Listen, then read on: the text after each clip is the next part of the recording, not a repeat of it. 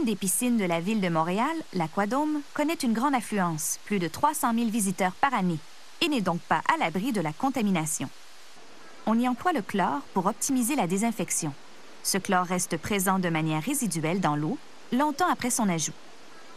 Son action varie également selon le nombre de personnes présentes dans l'eau et l'emplacement de la piscine, à l'intérieur ou à l'extérieur, car l'action du soleil peut décomposer le chlore. Les mêmes problèmes se posent également dans le cas d'une usine de production d'eau potable.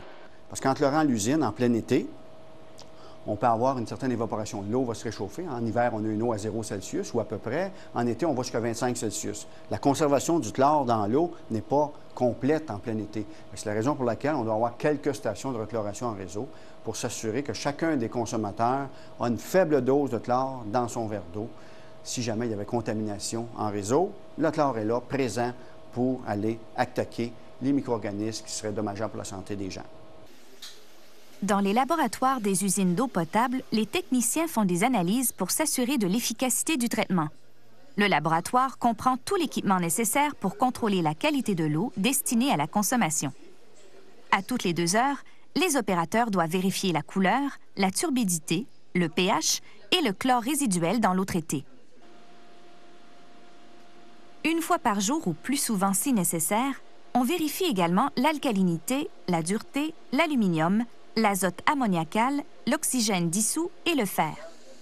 Des tests bactériologiques sont effectués régulièrement lors des prélèvements d'échantillons en sept points différents du réseau. Évidemment, en plus de toutes nos activités de laboratoire, on a tout un système de contrôle sophistiqué. Plus de 5000 informations sont acheminées à partir de l'usine jusqu'à notre salle de contrôle principale. Vous voyez derrière nous trois écrans qui nous permettent de traiter toutes ces informations-là et ça nous donne une fiabilité à toute épreuve. Mélanger le chlore à l'eau ne date pas d'hier.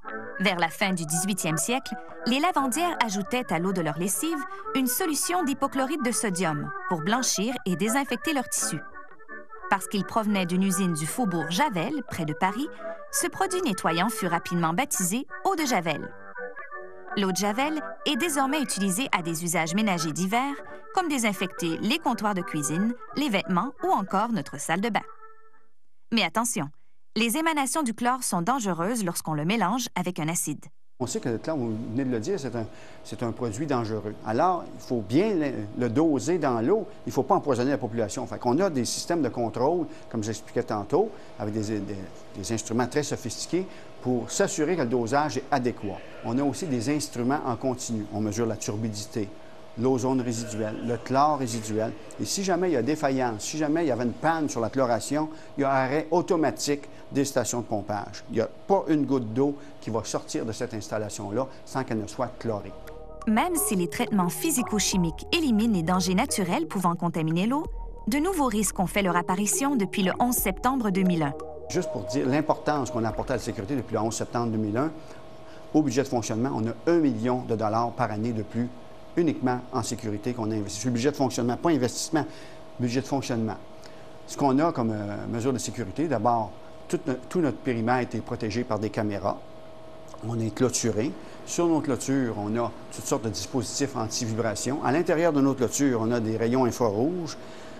Sur chacune des portes de l'usine des Baillets, vous savez que c'est grand, hein? vous avez vu euh, l'envergure de l'installation, on a des contacts sur chacune des portes qui vont acheminer une alarme à la salle de contrôle principale. Et en plus de ça, on a des caméras aussi à l'intérieur. Puis on a un gardien de sécurité, naturellement, un à l'arrière et un à l'avant.